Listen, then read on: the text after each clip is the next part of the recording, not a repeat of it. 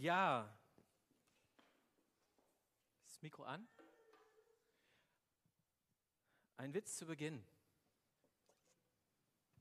Steigt eine alte Dame in die Linie, in ihre Buslinie, in die sie immer steigt. Und der, der Fahrer, der Busfahrer sagt, ich hätte gerne Fahrkarte. Sagt, ja, hier die Fahrkarte, wie immer. Sie zeigt die Fahrkarte und gibt ihm eine Haselnuss. Und er denkt, oh, klasse, Haselnuss ist er. Es geht die nächsten Tage wieder so, kriegt immer eine Haselnuss und eine Fahrkarte. Und der Busfahrer sagt nach ein paar Tagen, also gute Frau, wissen Sie, Sie brauchen mir nur Ihre Fahrkarte geben, ich brauche keine Haselnuss. Sagt die alte Dame, naja, ich mag Ferrero Rocher so gerne, aber die Haselnuss, die mag ich nicht. Ja, der liebe Busfahrer, der hat ein bisschen Probleme bekommen. Also dreieiniger Gott, das war das Bild, was wir eben gehört haben. Und die haben vom Heiligen Geist geredet. Und der Heilige Geist ist die Seite Gottes, die uns vielleicht, wie gesagt, am wenigsten nahbar ist irgendwie. Wenn man so über Gott redet, dann denkt man ja, Gott, Gott der Schöpfer, wie sehen wir es draußen? Okay, Jesus, ja, die, die Schöpfung in der Natur. Wenn man bei, bei, äh, bei Jesus, an Jesus denkt, dann denkt man an die Krippe oder wir denken ans Kreuz. Es gibt immer irgendwas Handfestes. Der Heilige Geist ist auch eine Person und diese Person will ebenfalls in unser Leben hineinsprechen. Und ich sage immer so, die, ohne den Heiligen Geist werden die Wahrheiten der Bibel, bleiben die Wahrheiten der Bibel reine Theorie. Und der Heilige Geist hilft uns, die Wahrheiten der Bibel hinein in unser Leben zu ziehen. Er zieht die Wahrheiten der Bibel in unser Leben. Ich kann noch tausendmal so in der Theorie glauben, dass Jesus und Gott uns liebt. Aber wenn das nicht in mein Herz kommt, in mein Leben kommt, dann bleibt es, dann wird es mein Leben nicht prägen und nicht verändern. Wir haben, äh, ich habe zwei Menschen beerdigt jetzt diese Woche. Und da habe ich von der Hoffnung geredet, dieser Gewissheit, die wir haben, dass wenn jemand, wenn jemand stirbt, der mit Jesus Christus lebt, dass der auf jeden Fall, dass er eine, eine Hoffnung hat. Diese Hoffnung im Herzen und diese Gewissheit im Herzen, dass es eine Ewigkeit gibt, die habe ich nur dann, wenn der Heilige Geist diese Wahrheit in mein Leben hineingezogen hat, in mein Herz hineingezogen hat. Deswegen sagt man auch ganz gerne, der Heilige Geist ist dafür da, er ist, er ist die erfahrbare Seite Gottes. Ohne ihn kann ich Gott nicht erfahren, ohne ihn kann ich ihn nicht spüren, ohne ihn kann ich ihn auch nicht hören. Und da sind wir eigentlich bei unserem Thema heute. Kann ich Gott hören? Eigentlich habe ich die Frage schon beantwortet. Wenn es einen Gott gibt, der Interesse uns, an uns hat, an einer Beziehung zu uns haben will, dann will er auch mit uns reden. Das ist eigentlich ganz klar. Und deswegen, lasst uns darüber mal nachdenken, wie redet denn eigentlich Gott durch den Heiligen Geist zu uns. Wie passiert es? Und dafür habe ich euch einen Bibeltext mitgebracht, ähm, um den zu verstehen. Ein kurzer Zusammenhang. Da ist ein Mann, der heißt Paulus und er hat ein Mitarbeiterteam aus zwei, mindestens zwei Menschen. Das ist der Timotheus und der Silas. Vielleicht ist der Lukas, der Arzt, schon dabei. Also die sind als Team unterwegs und zwar die sind auf einer Promotion-Tour für Jesus, auf einer Werbetour für Jesus durch Kleinasien, durch die damalige Türkei durch die damals bekannt, ihnen bekannte Welt. Man nennt es auch die zweite Missionsreise. Auf der Reise befindet sich Paulus mit seinen Leuten und da hört er mindestens dreimal, wie der Heilige Geist zu ihm redet.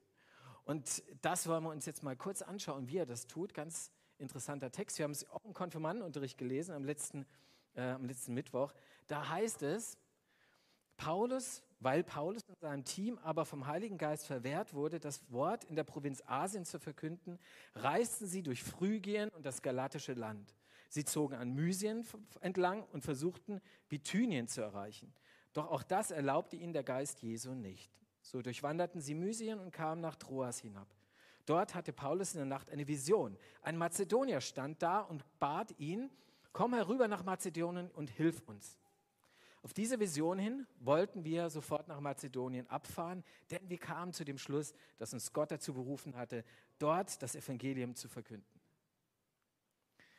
Ganz spannender Text, finde ich. Ihr nicht? Komische Namen, ne? Bithynien und Mysien. Und, also wenn man es erstmal liest, und mit den Konfirmanden habe ich ihnen gedacht, das, das, das überwiegt so sehr, dass man schon abschaltet und denkt, also so viel, so viel komische Begriffe und Ortschaften. Wir kommen nachher mal kurz darauf zu sprechen. Also was aber entscheidend ist hier, dass Paulus Gott hört.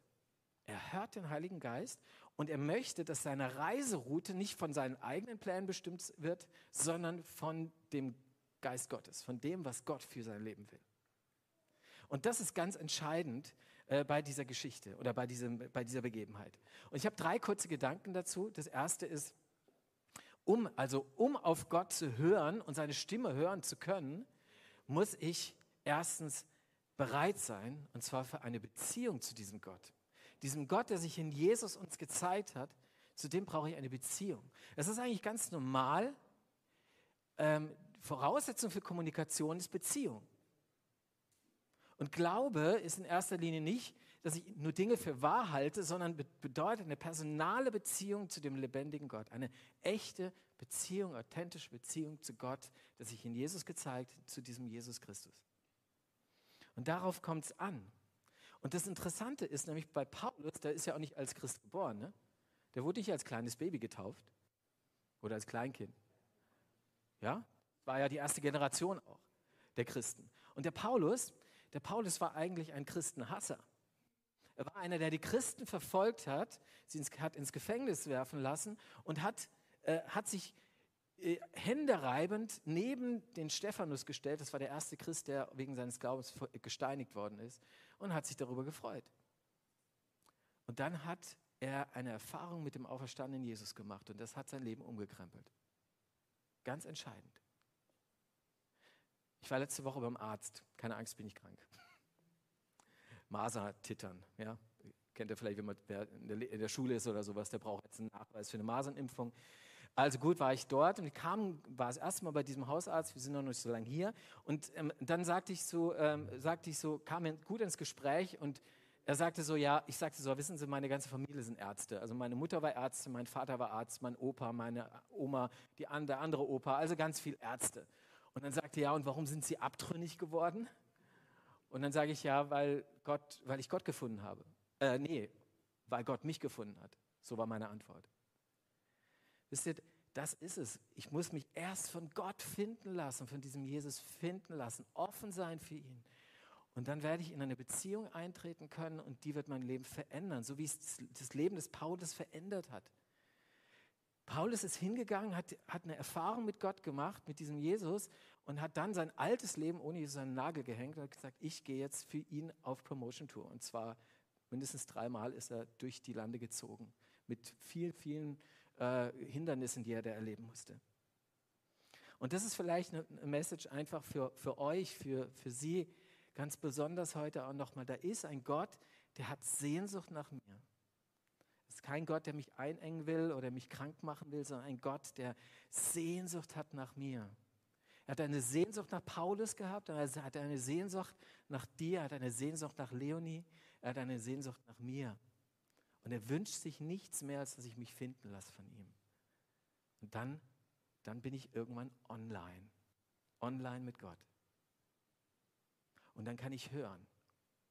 Und dann werde ich normalerweise auch keine WhatsApp verpassen. Deswegen ist der zweite Punkt, wenn du mit eine Beziehung hast zu ihm, sei auch hörbereit. Wenn ich in den Gottesdienst gehe, habe ich immer mein Handy dabei, als Uhr und so weiter. Und dann mache ich immer, äh, kennt ihr vielleicht die Funktion auch, zumindest bei meinen ist es so, dass du dann auf äh, nicht stören gehen kannst. Bitte nicht stören. Ja? Man kann auch einen Flug, Flugmodus reinmachen, ja, geht auch, aber ich mache meistens die Funktion, bitte nicht stören. Ist es vielleicht so manchmal in deinem Leben, dass du sagst, ähm, Gott ist alles schön und gut, aber bitte nicht stören. Red mir bitte jetzt nicht in mein Leben rein, das will ich nicht. Aber das Gute ist, wenn ich diese Funktion ausschalte und sage, hey, ich bin in dieser Beziehung und ich will online mit Gott bleiben, dann wirst du Abenteuer mit Gott erleben. Wirklich. Es ist ganz interessant, manche, manche äh, Christen denken ja, wenn ich das immer mache, dann, dann, äh, dann bin ich ja ständig unter Strom, so ähnlich wie beim Handy. Ne? Also wenn man die Funktion nie anmacht dann, äh, ja, oder das Handy nicht mal ausmacht, dann, dann irgendwann, ja, da wird man ja kirre. Ne? Also ist ja die ganze Zeit dran und ständig am Daddeln und so weiter. Aber ähm, das Gute ist im Unterschied zum äh, Real Life, sage ich jetzt mal vom Handy, ist, wenn ich online mit Gott bin, dann ähm, kann das, muss das nicht sofort Aktionismus bedeuten. Mir erzählte jemand, der, der, der, in den letzten Tagen jemand, der hat mir gesagt, ich will ganz bewusst morgens mit Zeit nehmen und sagen, ich will auf diesen Gott, auf diesen Heiligen Geist hören. Ganz bewusst. Was hast du heute für mir zu sagen? Und dann erzählte die Person mir, Ja, und weißt du, was er mit zu mir gesagt hat? Heute Morgen, entspann dich. Entspann dich heute in meiner Gegenwart. Das hat sehr entlastet. Kann sein, dass Gott so redet. Das heißt also nicht immer gleich Stress, oh, ich bin immer auf online, ja, und dann muss ich gleich was tun. Es kann sein, dass Gott was von dir erwartet. Aber es kann auch sein, dass er sagt, hier sei einfach mal in meiner Nähe. Auch das kann Gottes Reden sein. Also, sei hörbereit. Hab keine Angst davor, dass du überlastet wirst. Im Gegenteil, es wird dir gut, gut tun. Und wir schauen jetzt mal ganz kurz, wie, wie, der, wie der Paulus denn auf diesen Gott gehört hat und wie der hörbereit war. Ja? Wir gucken uns das mal an. Äh, ihr seht hier meine, meine großen Künste, was Zeichen, äh, Kartenzeichnen angeht. Ähm, und man muss überlegen, also hier, hier unten ist Israel, ja, und äh, Paulus war schon, wie gesagt, auf dieser Promotion-Tour für Jesus hier unterwegs, so in verschiedenen Orten schon, und hat dort ähm, für Jesus geworben, hat gesagt, hier kommt, da ist Jesus auferstanden, für euch gekreuzigt und äh, erlebt. Und, und jetzt passiert Folgendes, jetzt denkt er sich an irgendeinen Punkt hier auf der, auf der Reise, wo geht es jetzt als nächstes lang? Und ich habe schon gesagt, er möchte sich die Reiseroute bestimmen lassen von Gott. Und, und das tut er dann auch. Ähm, er fragt Gott. Und der Gott sagt, er sagt, ja, ich würde jetzt gerne nach Asien gehen. Das ist ein Teil der Provinz Kleinasien, heutige Türkei. Also, ich würde jetzt nach Asien gehen. Und das ist, passt auch voll in meine Strategie rein. Paulus hatte folgende Strategie. Der ist normalerweise immer in die Metropolen, in die Großstädte gegangen, in den jeweiligen Provinzen, weil er gedacht hat, da hat er die größte Möglichkeit, Menschen zu erreichen und dann strahlt es aus auf die ganze Provinz. Und deswegen wird er wahrscheinlich gedacht haben, ich gehe nach Ephesus, also in diese Stadt dort und werde dort das Evangelium, die gute Nachricht von Jesus sagen. Das Spannende ist, wie reagiert Gott? Da heißt es, weil ihnen aber vom Heiligen Geist verwehrt wurde, das Wort in der Provinz Asien zu verkünden, reisten sie durch Phrygien, das ist dieser Teil hier, und das galatische Land, das ist hier das Ganze. Also sie, ähm, das, da heißt es, weil ihn der Geist Gottes diesen Weg verbaut hat. Wie hat Paulus das denn eigentlich gehört? Ich, ich finde es so, so schade, dass sie da nicht ausführlicher werden. Ich würde manchmal denken, in der Bibel hätte da nicht drei Sätze mehr schreiben können, das wäre doch mal ganz hilfreich gewesen. Aber da ist es so, da steht, steht es nicht, aber wir können es auch aus eigener Erfahrung und auch aus anderen Bibelstellen äh, uns ableiten, was der Fall gewesen sein könnte. Ein Fall könnte gewesen sein, vielleicht waren es die Umstände. Manchmal redet Gott durch Umstände zu uns. Also keine Ahnung, vielleicht war, hat gerade die asiatische Bahn gestreikt und er kam halt nicht weiter. Okay, es gab keine Bahn, aber sowas versteht, was ich meine. Oder vielleicht gab es gerade einen, einen Notstand in Asien, einen, einen großen, schweren Notstand, aufgrund dessen die Regierung äh, nicht erlaubt hatte zu reisen. Und deswegen konnte er nicht weiter nach Asien. Aber vielleicht war es auch was ganz anderes. Und das ist auch eine Erfahrung, die Christen machen, dass manchmal man einen klaren Impuls bekommt von Gott.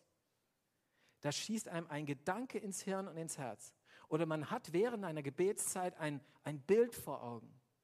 Und dann wird einem klar, okay, hier redet Gott, der Heilige Geist zu mir. Und das ist wirklich Gottes Reden. Ich weiß es nicht. Vielleicht war es eine prophetische Einsicht, die einer hatte, wie auch immer das ganz genau war. Auf jeden Fall redet Gott und er sagt, auf keinen Fall nach Asien und nicht nach Ephesus. Okay?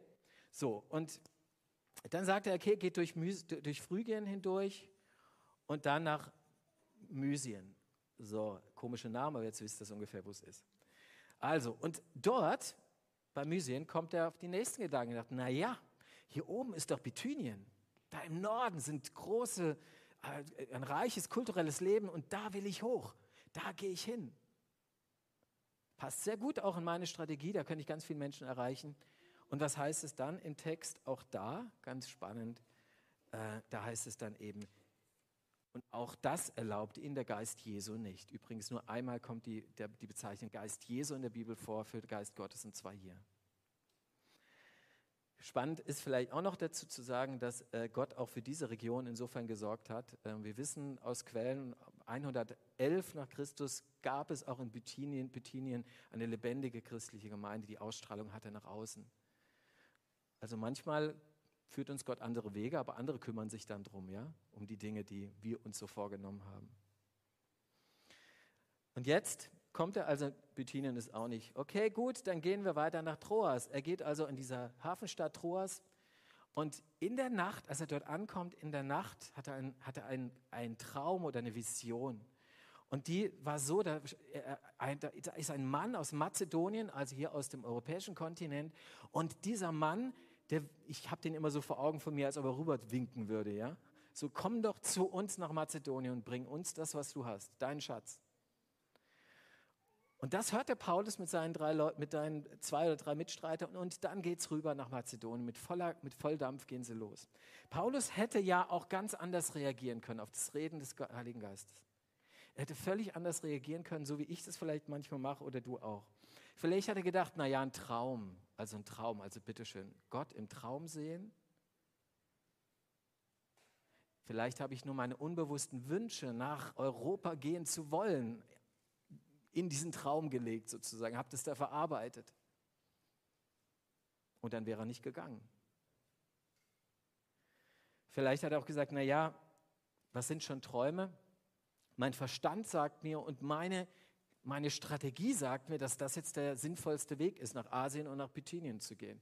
Weil ich will ja hier alle erreichen und deswegen folge ich meinem Plan und gehe jetzt nach Ephesus und dann hier oben nach Bithynien an irgendeiner Stadt. Ja, das ist mein Plan und diesen Plan, den darf man auch nicht auseinander, äh, durcheinander bringen, weil das ist ja so gedacht und das ist ja auch sinnvoll. Aber er lässt seine Pläne durchkreuzen von Gott. Oder er hätte auch sagen können, hey, ich habe mich so drauf gefreut schon. Wir haben so tolle Aktionen geplant, da in Ephesus oder hier oben in Bethynien. Es war so toll, alles durchgeplant, es war so schön, wir waren alle als Team so motiviert. Hätte sein können. Aber nein, dieser Traum, er hört, er sieht diesen Traum, hat in diesem Traum diese Vision und gehorcht und geht Schritte. Es gibt manche Menschen, die glauben nicht mehr, dass, dass, dass Gott durch Träume redet. Ich glaube das schon fest. Ich habe Menschen kennengelernt, die, die das immer wieder erleben, wie Gott auch durch einen Traum zu ihnen spricht, sie entweder ermutigt oder auch vielleicht eine Wegweisung gibt. Ich habe ein ganzes Buch gelesen über Menschen in der muslimischen Welt, wo Muslime zum Glauben, an, an, christlichen Glauben gekommen sind, aufgrund dessen, weil sie Träume hatten von Jesus. Sie hatten nie ein Neues Testament in der Hand, gar nichts. Aber sie haben Jesus in einem Traum gesehen oder in einer Vision. Ja, ich, es klingt ein bisschen crazy, ja, aber es ist, ich will ihnen das schon auch abnehmen, wenn sie das so berichten. Und sie haben das gesehen und haben daraufhin ähm, sich Gott geöffnet, Jesus geöffnet und sind Christen geworden und haben ein neues Leben für sich entdeckt. Es gibt es noch heute, dass Gott so redet, durch solche Träume zum Beispiel. Vielleicht, vielleicht achtest du mal drauf in deinem eigenen Leben. Aber nochmal, der Paulus, wie gesagt, hätte alle möglichen Ausreden gehabt, diesem Traum nicht zu glauben und diesem Reden des Heiligen Geistes nicht zu glauben. Vielleicht ist er ganz ähnlich so wie, wie wir manchmal. Es gab einen, einen Mann, ähm, der, ähm, wo habe ich es? Nein. Und das Entscheidende ist dann genau, dass Paulus sagt, okay, ich bin jetzt bereit, auch Schritte zu gehen. Ja? Also nochmal, er hätte hören können und dann wäre er nicht weitergegangen. Aber deswegen ist der dritte Punkt, sei also bereit, dann auch Schritte zu gehen, so wie Paulus das getan hat. Ein Theologe, der heißt Karl Barth, ein evangelischer Theologe, der hat mal Folgendes gesagt, wie kann der Heilige Geist uns eine Antwort geben, wenn wir immer noch gut versorgt sind mit allen möglichen Antworten, die wir uns selbst ausgedacht haben? Ich lese nochmal. Kann der Heilige Geist uns eine Antwort geben, wenn wir immer noch gut versorgt sind mit allen möglichen Antworten, die wir uns selbst ausgedacht haben? Die Frage ist, bin ich bereit, meine, meine Pläne durchkreuzen zu lassen? Und das gilt übrigens nicht nur für so riesen Reiserouten oder so riesen Lebensentscheidungen, das, das gilt auch manchmal auch einfach auch für den Alltag. Bin ich dazu bereit? Wir haben ähm, einmal in der Woche ein Dienstgespräch bei uns mit, äh, mit unseren Hauptamtlichen und äh, wir haben darüber am, am, Mittwoch gesprochen. Und dann sagte einer aus unserem Dienstgespräch, sagte, ja, also bei mir ist es so, der Gott redet zu mir so, Heiliger Geist redet so zu mir manchmal, dass er mir einfach irgendwelche Namen in, ins Herz oder in den Kopf schießen lässt. Und zwar immer wieder. Und irgendwie kriege ich diese Namen nicht raus. Und oft mache ich Folgendes. Sie geht dann einen Schritt, diese Person, greift zum Hörer und ruft die Person an. Und sie hat gesagt, sie hat so oft die Erfahrung gemacht, dass das gerade richtig war. Dass dieser Schritt, den sie gegangen ist, dieser Gehorsamsschritt, und sie hat, hat sich ihren Alltag durchbrechen lassen, ja, und gesagt, okay, jetzt wären eigentlich viele andere Dinge dran, aber nee, jetzt greife ich zu Hörer und tue das. und merk plötzlich, dass Gott wirklich geredet hat. Und nochmal, du willst herausfinden, ob Gott auch redet und das, was du in deinen Bildern, Träumen oder auch vielleicht in deinen Impulsen von Gott bekommst, auch wirklich von Gott ist, dann musst du diesen Schritt gehen, weil sonst wirst du es nicht rausfinden. Das ist ein Wagnis manchmal, weil manchmal legt dir Gott merkwürdige Dinge aufs Herz, die eben nicht in dein Leben gerade reinpassen. So wie das beim Paulus auch der Fall ist. Ich habe das mal erlebt. Ich war vor vorher in einer anderen Kirchengemeinde und da gab es Seniorenkreis. Und im Seniorenkreis war eine Frau, die hatte einen Mann, der hatte Leukämie. Und ähm, die, die, sie hat darüber geredet im Seniorenkreis und äh, hat uns ihr Leid geklagt. Und dann wurde sie abgeholt von diesem Mann. Und der Mann stand in der, im Türrahmen. Und ich bin hin zu dem Mann und während ich so hingehe, sagt mir, sagt mir Gott, sagt mir der Heilige Geist, äh, bete jetzt für diesen Mann.